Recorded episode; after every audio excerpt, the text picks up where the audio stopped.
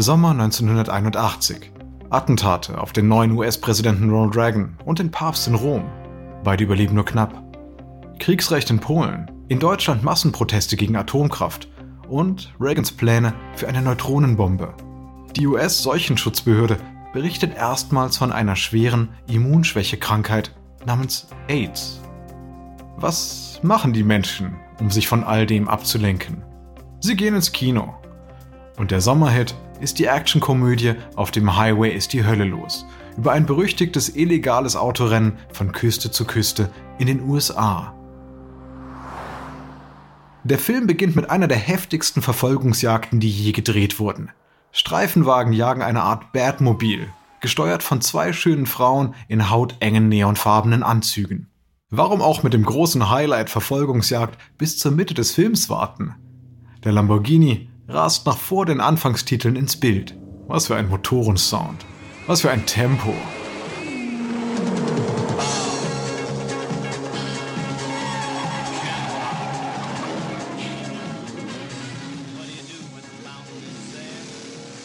Und was für ein Star-Aufgebot. Burt Reynolds, Farrah Fawcett, Samuel Davis Jr. und Dean Martin, um nur einige zu nennen. Doch für die Autofans ist der wahre Star des Films der Lamborghini. Das Modell heißt Countach. Er kam 1970 auf den Markt und wurde zu einer Ikone der Popkultur. In Europa und den USA hing das Poster mit diesem Sportwagen bei sehr, sehr vielen Teenagern an der Wand. Mit seinen langen, schlanken Linien war er ein wahres Pin-up, ein echter Blickfang mit sogenannten Scherentüren, die sich nicht seitlich, sondern nach oben öffnen. Und jedes Mal das gleiche Bild. Die Leute beobachteten mit offenem Mund, wenn jemand ein- oder ausstieg. Bis heute gilt der Countach den Autofans als das spektakulärste Serienmodell, das es je gegeben hat.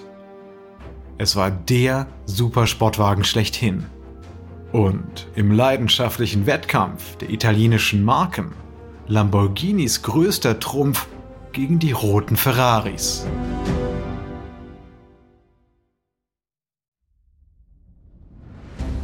Ich bin Alexander Langer für Wandery und das ist Kampf der Unternehmen.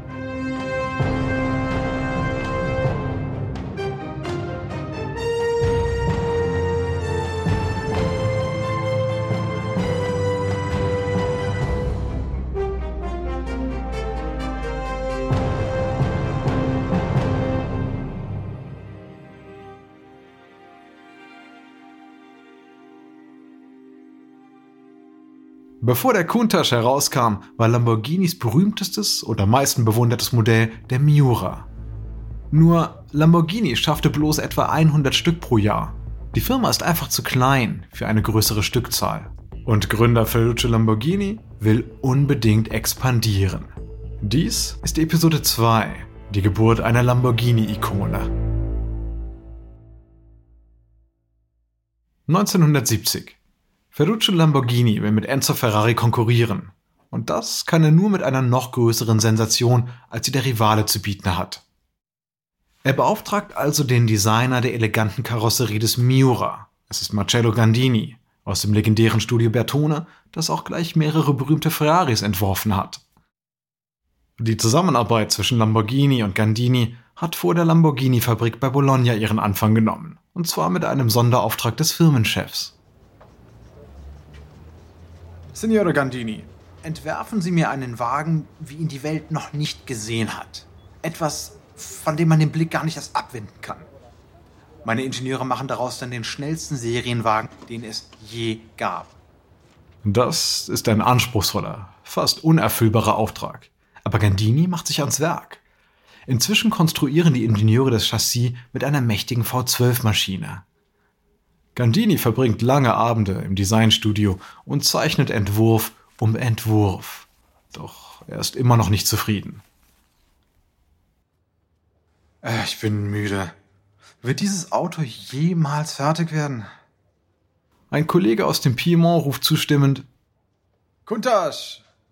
Im piemontesischen Dialekt bedeutet das so viel wie Uff oder Wow, der Oberhammer. Und es soll eher ein Ausdruck der Frustration sein. Der Name wird zum Scherzwort für das Projekt und später tatsächlich zum Modellnamen. Doch außerhalb Norditaliens hat keiner eine Ahnung, was es eigentlich überhaupt heißen soll. Doch der Wagen selber wird dann tatsächlich ein echter Hingucker. Und der Modellname Countach für Generationen zur Legende in der Autowelt. 1971. Menschentrauben bilden sich auf dem Genfer Autosalon um den neuen Countach. Man ist begeistert, das Auto sieht fast wie ein Raumschiff aus. Flach wie eine Flunder, nur 107 cm hoch, mit rundlichem Profil, aber kantigen Flanken und einer keilförmigen Front, die scharf wirkt wie eine Axt. Keine Stoßstangen oder Seitenspiegel stören die Aerodynamik. Der Wagen ist maximal tief gelegt, mit dem niedrigen Schwerpunkt eines Rennwagens. Und die größte Sensation sind die waghalsigen Scherentüren. In der Fabrik bei Bologna hat der Firmenchef Ferruccio Lamborghini Sorgenfalten. Denn bisher gibt es nur diesen einen Prototypen. Er trommelt also seine Ingenieure zusammen. Eigentlich hatte er luxuriösere und bequeme Autos im Sinn. Doch der Countach wirkt wie das Gegenteil davon. Man muss sich wirklich überwinden, einzusteigen. Und daher zögert Lamborghini noch mit dem Beginn der Serienfertigung.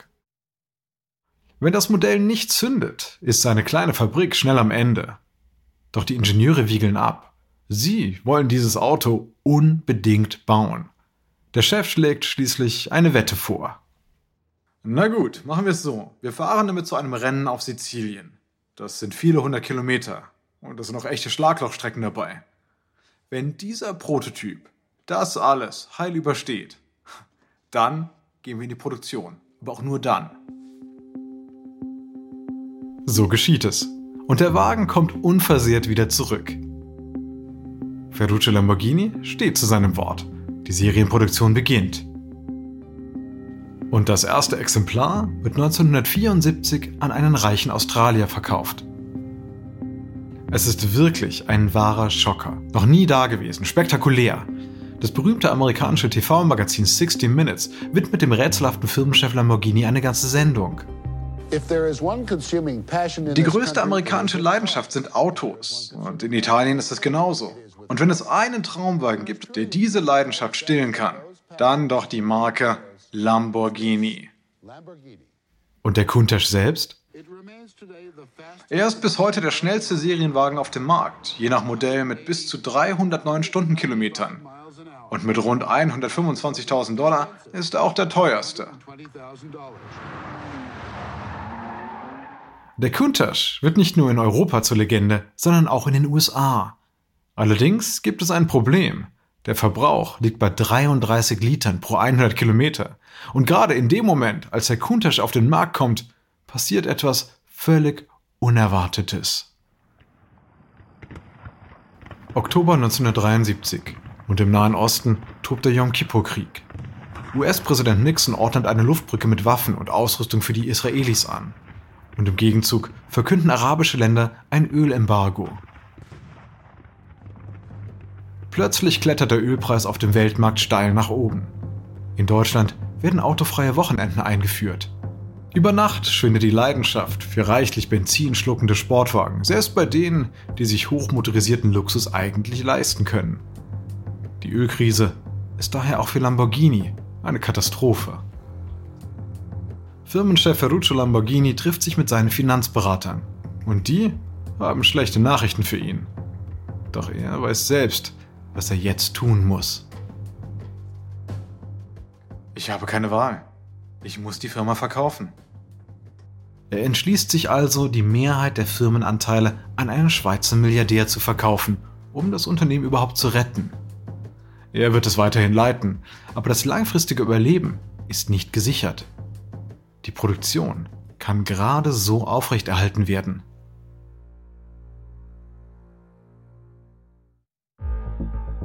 Rund 30 Kilometer entfernt, beim Konkurrenten, fühlt sich Enzo Ferrari wie auf der Überholspur und er hofft, die Ölkrise einigermaßen gut zu überstehen. Denn kurz davor hatte er rein zufällig Gianni Agnelli getroffen, den reichsten Mann Italiens und berühmten Playboy. Ihm gehört Fiat, einer der größten Firmen des Landes. Und Agnelli macht Ferrari einen Vorschlag. Signore Ferrari, Bei Autos sind Sie ein Genie. Beim Geld eher nicht. Ne, mir geht es um den Rennsport. Ich baue schöne Autos für reiche Leute. Was ich damit verdiene, investiere ich dann auf der Rennstrecke. Agnelli bietet ihm ein Millionengeschäft an. Er will 90% von Ferrari erwerben. Und Enzo Ferrari kann das nicht ablehnen. Lamborghini und Ferrari sind vorläufig durch Investoren mit tiefen Taschen gerettet und dürfen zugleich das Steuer in der Hand behalten. Ihr Wettstreit geht also weiter.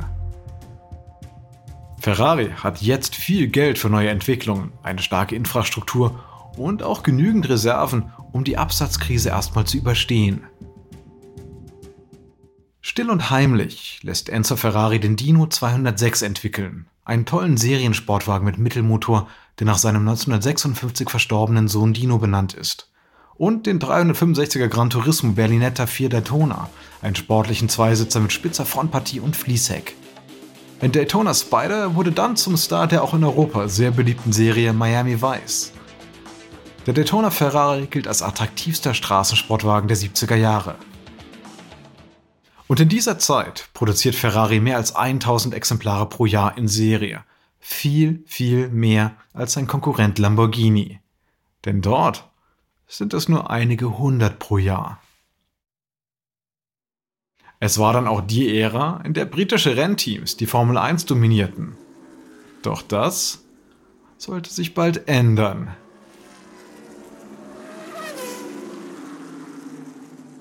7. September 1976. Auf der Heimatrennstrecke von Ferrari in Monza ist ein junger Fahrer dabei, zum Superstar aufzusteigen. Es ist der Österreicher Niki Lauda, der nur noch einen halben Punkt vom Saisonsieg für Ferrari entfernt ist. Die gesamte Ferrari-Fangemeinde säumt die berühmteste Rennstrecke Italiens. Lauda wird beim Rennen Dritter. Das reicht für die Weltmeisterschaft. Der scheue Enzo Ferrari sieht sich die Siegesfeier lieber zu Hause am Bildschirm an. Doch ganz Italien jubelt. Die Ferraris sind wieder die uneingeschränkten Könige der Straße. Doch kaum ein Jahr später kommt Lauda bei einem schweren Unfall in einem Formel 1 Ferrari beinahe ums Leben. Zuvor hätte ein derartiger Crash die Produktion bei Ferrari zum Stillstand gebracht. Doch diesmal ist es nur ein kleines Hindernis auf Ferraris Weg zur Dominanz.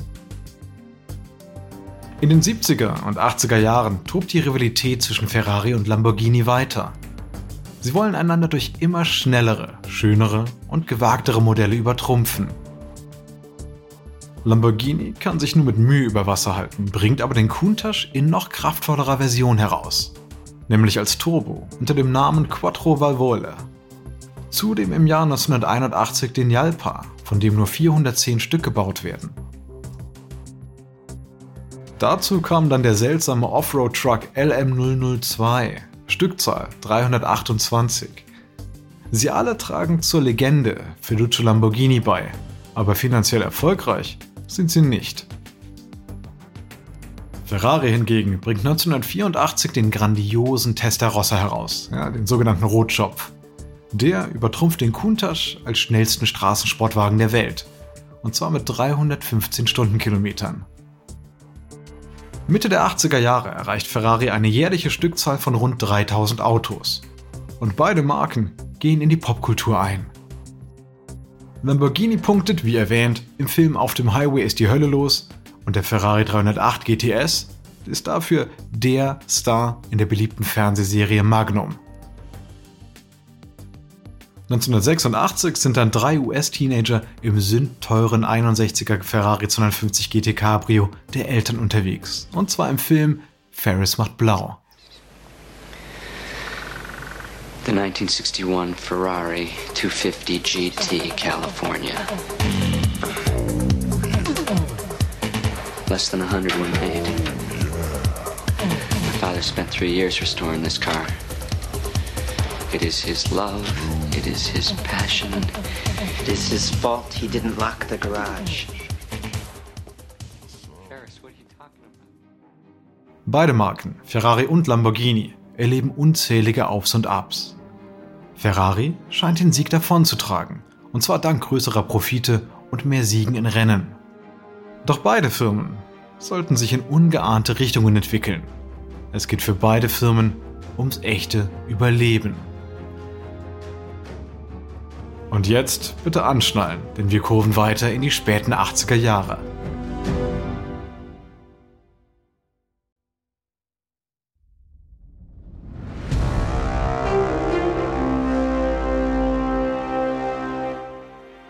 »23. April 1987. Lee Iacocca, der Chef von Chrysler und eine Legende in der Geschäftswelt, sitzt in seinem Büro in Detroit. Er ist 63 Jahre alt und hat sein gesamtes Arbeitsleben in der Autoindustrie verbracht, getrieben von unstillbarem Ehrgeiz. Und an diesem Tag wird er die größte Überraschung der Autowelt der 80er verkünden. Mit einem Strahlen beantwortet er den nächsten Anruf. Stimmt das? Allerdings. Die Meldung des Tages, Chrysler kauft Lamborghini und steigt damit ins Luxussegment ein. Und zwar für 25,2 Millionen Dollar, nach heutigem Wert etwa 560 Millionen. Lamborghini ist nur eine kleine italienische Firma mit 300 Angestellten und finanziellen Schwierigkeiten. Doch die Begeisterung der Autofans für diese Marke ist riesengroß. So ein Zukauf wertet das Image von Chrysler auf, das sonst als Hersteller hässlicher Minivans und billiger Kleinwagen gilt. Später empfängt Iacocca Reporter zu einem Gespräch. Eifrig notieren sie seine Aussagen zur Expansion der Lamborghini-Produktion. Chrysler will, dass künftig vom Countach mindestens 500 oder gar 1000 Stück pro Jahr gefertigt werden.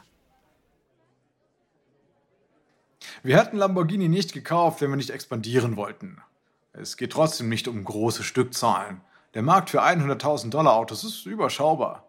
Aber Lamborghini wird zum ersten Mal in seiner Geschichte in den Rennsport einsteigen. Lamborghini soll einen Formel-1-Rennwagen entwickeln, um Ferrari anzugreifen. Und zwei Monate nach dem Chrysler-Deal kommt die nächste Überraschung. Lamborghini wirbt einen Topmanager von Ferrari ab. Und zwar Mauro Faghieri, der seit 20 Jahren das Formel-1-Programm von Ferrari leitet. Der geht zu Lamborghini, um dort das Rennprogramm zu entwickeln. Die Presse formuliert es mit dramatischen Schlagzeilen wie Chrysler fordert Ferrari heraus. Bob Lutz, einer der Chrysler-Chefs, gibt zu Protokoll, Lamborghini hatte nie wirklich Geld. Aber mit Chryslers Unterstützung wird Lamborghini zum neuen Ferrari. Ein Einstieg in die Formel 1 gehört genauso zum Entwicklungsplan für Lamborghini wie ein neues Modell, das den legendären Countach noch in den Schatten stellen soll. Das ist natürlich keine leichte Aufgabe. Es wäre erneut der schnellste Straßensportwagen der Welt. Die Ingenieure und Designer in Detroit und Italien gehen eifrig ans Werk. Und passend zum Image der Marke arbeiten sie natürlich rasend schnell.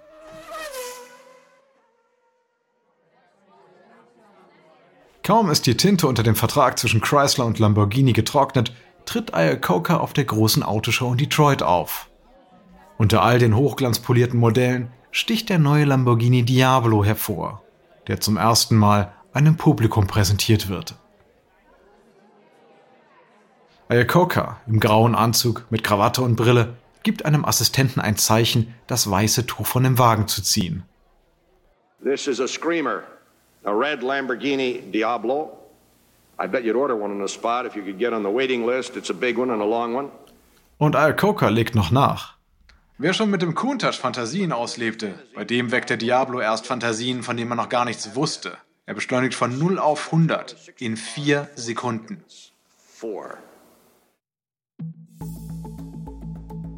Der Diablo ist ebenso ein Design-Statement wie der Countach und als erstes serienmäßiges Fahrzeug in der Lage, 325 km pro Stunde zu erreichen. Mit Heckantrieb und 5,7 Liter Zwölfzylindermotor und zwar erstmals auch mit elektronischer Einspritzung. Heutzutage haben die meisten Neuwagen Einspritzmotoren. Damals war das eine exotische Rennsporttechnologie. Und der Diablo hat keine Servolenkung. Es ist halt wirklich etwas für hartgesottene Rennfahrer.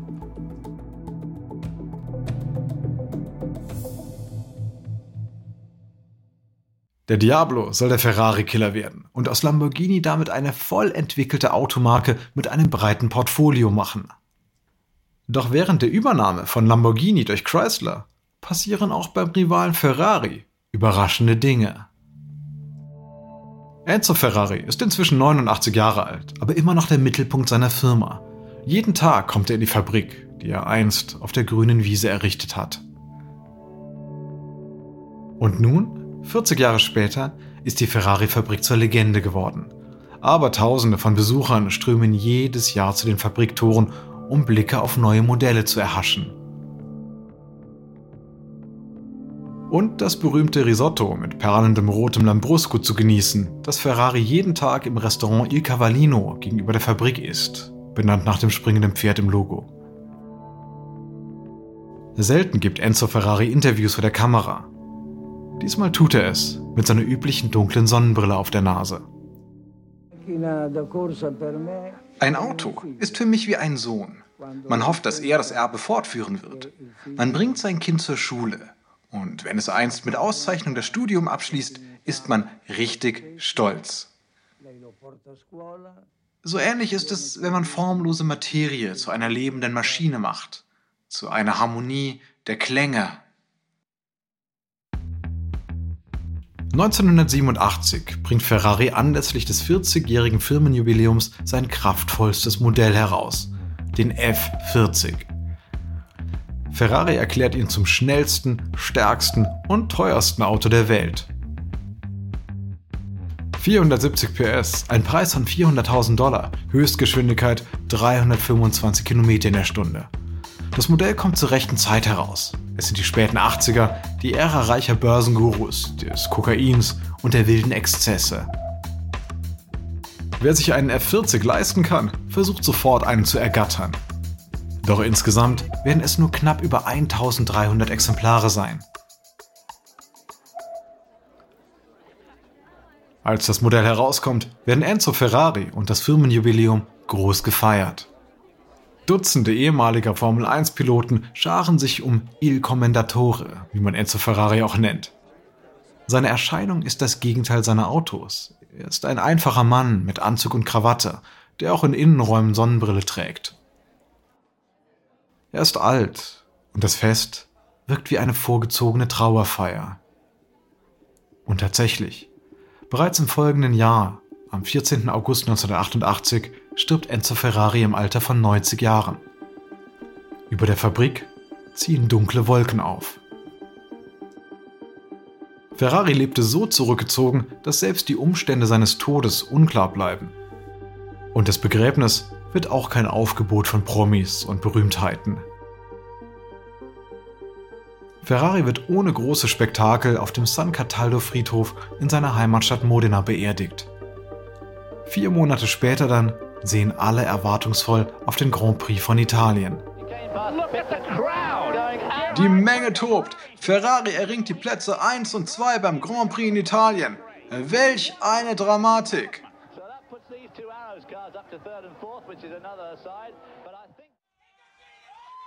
Wie als Tribut an Enzo Ferrari rasen zwei seiner roten Rennwagen als erste über die Ziellinie. Und Hunderttausende Italiener feiern jubelnd in den Straßen. Doch es ist das Ende einer Ära und die Feierlaune verfliegt rasch. 2. August 1990. Auf der ganzen Welt verfolgen die Menschen die schockierenden Nachrichten aus dem Nahen Osten. Der Irak hat das kleine, aber ölreiche Scheichtum Kuwait überfallen. Die Auswirkungen auf die Weltwirtschaft sind gravierend. In wenigen Monaten verteuert sich der Ölpreis pro Barrel von 17 auf 36 Dollar. Und sechs Monate später greifen die USA in den Krieg ein. Wie Präsident Bush mitteilt, vor zwei Stunden haben alliierte Streitkräfte begonnen, militärische Ziele im Irak und in Kuwait anzugreifen. Diese Angriffe dauern derzeit noch an. Die rasant steigenden Ölpreise führen zu einer Rezession. Der Markt für teure Sportwagen wie Ferraris und Lamborghini geht in den freien Fall über. Die Exzesse der 80er Jahre sind schlagartig vorbei. Das reich sprudelnde Geld der Wall Street versiegt. Große Vermögen gehen über Nacht verloren. Auch Europa ist betroffen. Und in der Ferrari-Fabrik in Italien ist die Stimmung schlecht. Die Produktion kommt fast zum Erliegen.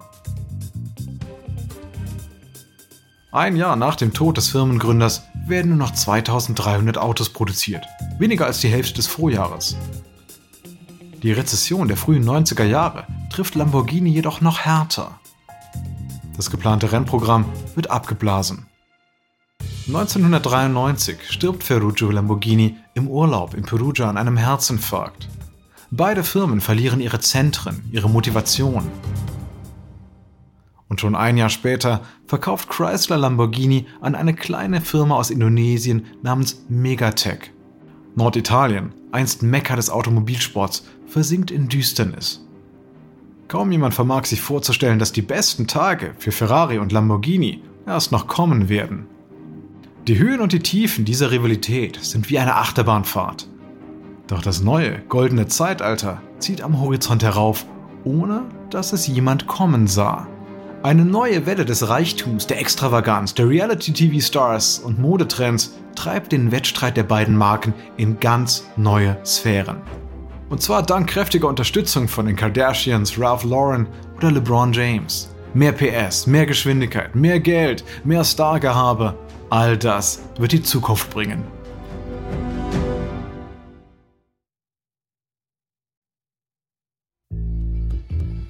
Ich hoffe, Ihnen hat diese Episode gefallen. Ein kurzer Hinweis zu den Dialogen, die Sie soeben gehört haben.